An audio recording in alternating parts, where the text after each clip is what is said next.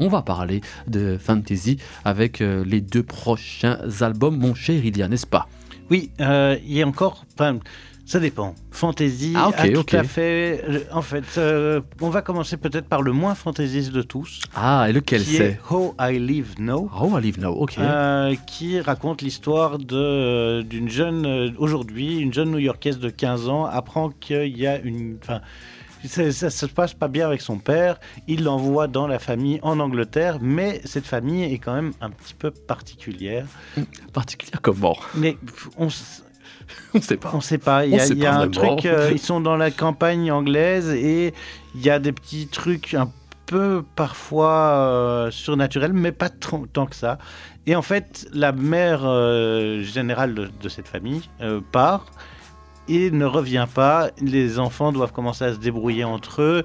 Cette jeune américaine tombe amoureuse de son cousin ou de, enfin, de ces gens. euh, et naît une histoire d'amour, mais on entend des échos d'une guerre. Et euh, en fait, c'est une parenthèse enchantée et légèrement euh, fantastique, mais pas trop, et avec des échos de cette guerre. Et donc, la, la guerre n'apparaît pas dans le roman. Ça fait très Miyazaki, hein, son- ton truc. Hein, ouais, il y a, parce a que euh, je sais plus si c'est Shihiro ou, ou- ou la- un de ces personnages où elle rentre dans un tunnel et euh, d'un coup, il y a cette comme para- parenthèse enchantée, mais en fait, de l'autre côté, il y a la guerre hein, qui se passe, tu vois. Là, on est un peu dans ce truc-là, à part que la guerre va prendre de plus en plus de place dans le récit et éclater cette famille, et on va suivre euh, ben, cette jeune fille. Et, et ce- C'était vraiment cool, en fait. Et Euh, donc, en fait, donc, donc, donc, en fait ça, si je comprends bien, ça commence calmement. ouais. Ça commence calmement et amoureusement au bout d'un moment. Ouais, ouais.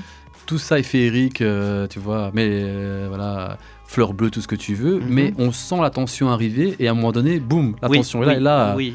C'est fini, l'amour et tout ça, le calme. euh, ok. Et donc, c'est euh, ben, Et ça, vraiment ça, bien ça foutu. bascule vraiment euh, d'un coup Non, c'est justement ça Ah, qui est fort, c'est que euh, ça t'entraîne dans le récit et petit à petit tu, tu vas être happé et ça va devenir de plus en plus sombre et de plus en plus compliqué à vivre et tu as beaucoup, beaucoup d'empathie pour les personnages. Je trouve que le dessin, même s'il n'est pas extrêmement précis, Oui, il est il- pas, ouais, il est pas ouf, hein, mais bon. mais c'est pas...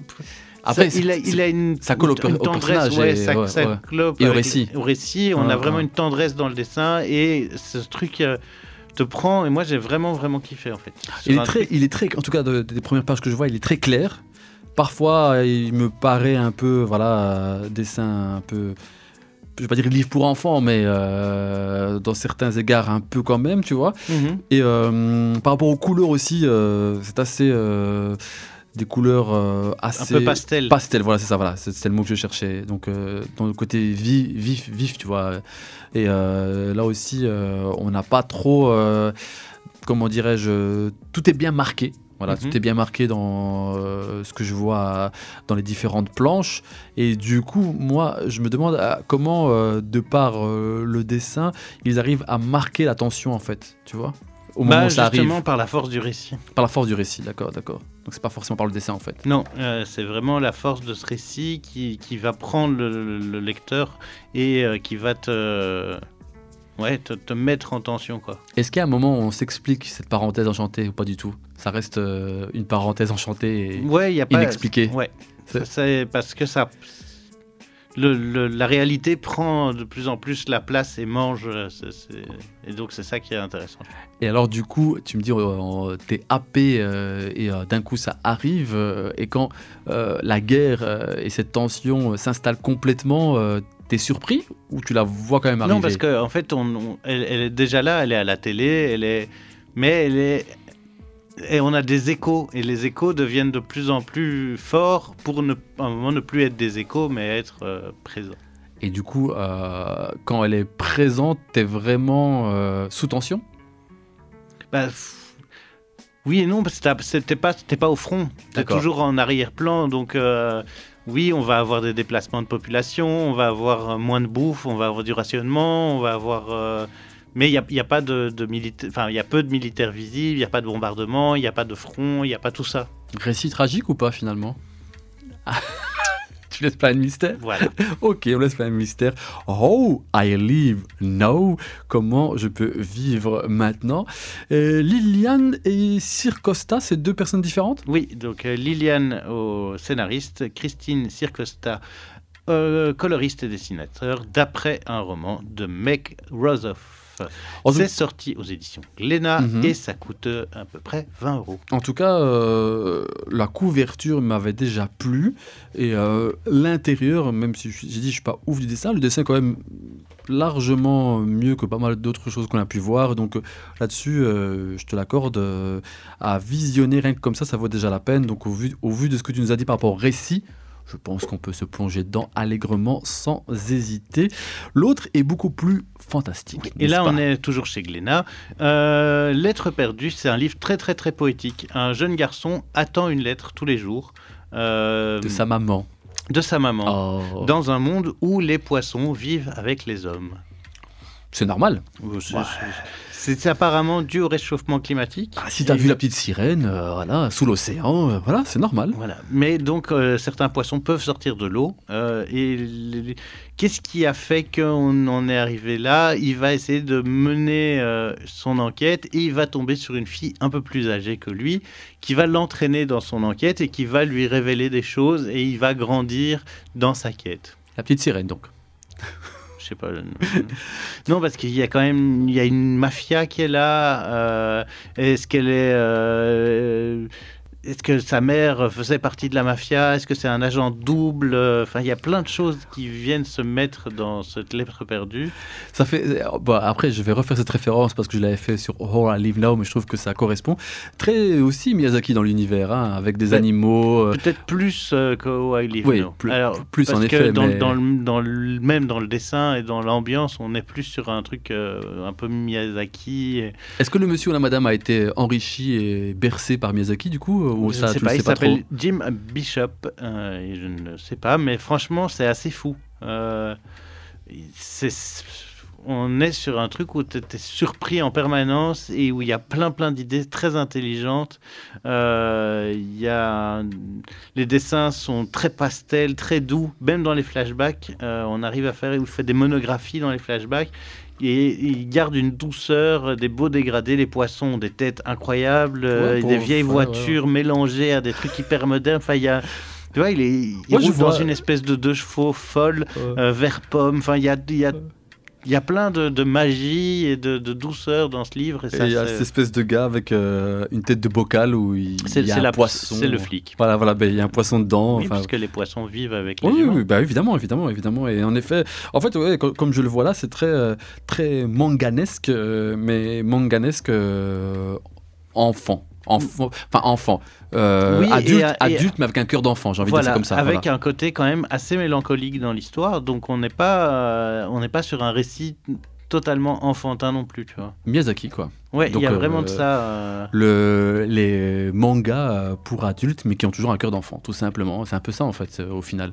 Et donc, euh, je comprends pourquoi euh, certaines critiques euh, comparent L'être perdu à ça. Enfin, en tout cas, y voient du Miyazaki. Ouais, ouais, c'est donc le troisième euh, roman, roman euh, graphique de euh, Jim Bishop, de son vrai nom, Julien Bicheux. Mais le premier que tu, que tu as entre les oui, mains. oui, tout, à Et fait. tu as été convaincu. tout de suite. Est-ce qui veut dire que tu vas essayer d'avoir les autres?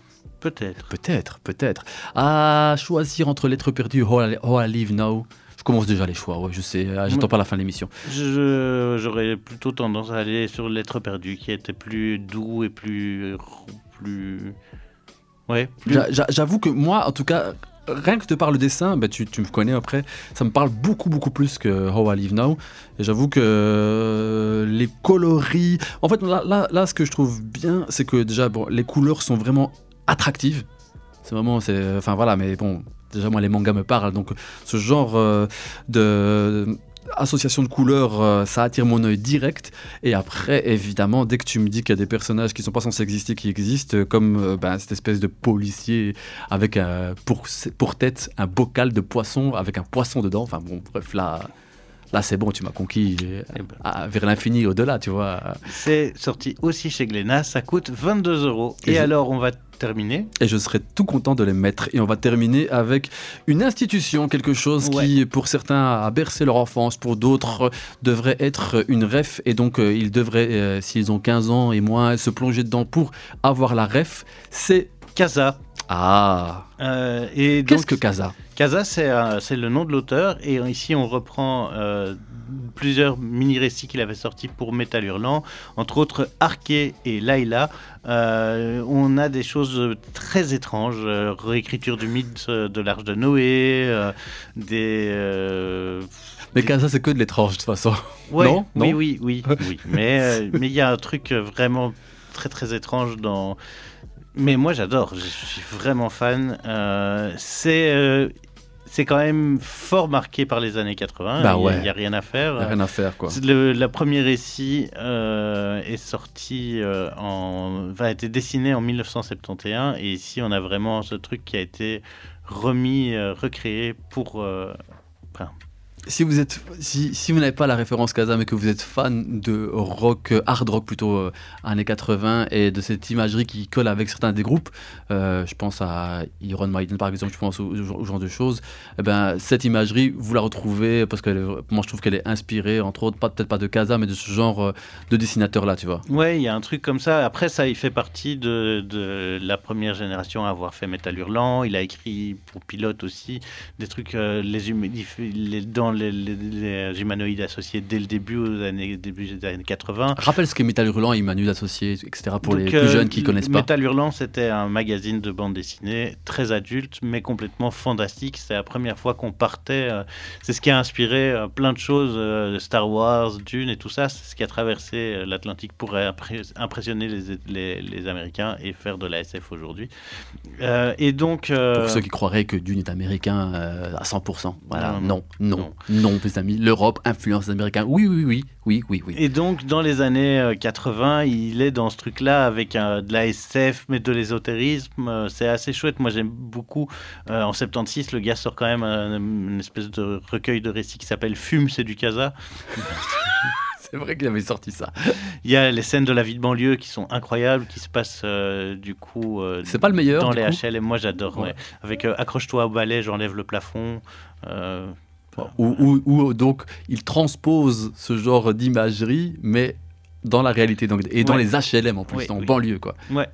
Donc, euh, foncez si vous ne connaissez pas Casa. C'est vraiment une belle occasion, euh, un beau. euh, Ah, un- un- un- déjà un, beau cadeau si c'est pour un cadeau et euh, une belle occasion de découvrir cet univers qui a marqué les années 80 et 90 du coup aussi ou pas? Non. c'est 80 quand- quand- principalement? 80. Il a sorti quelques trucs dans les années 90, mais.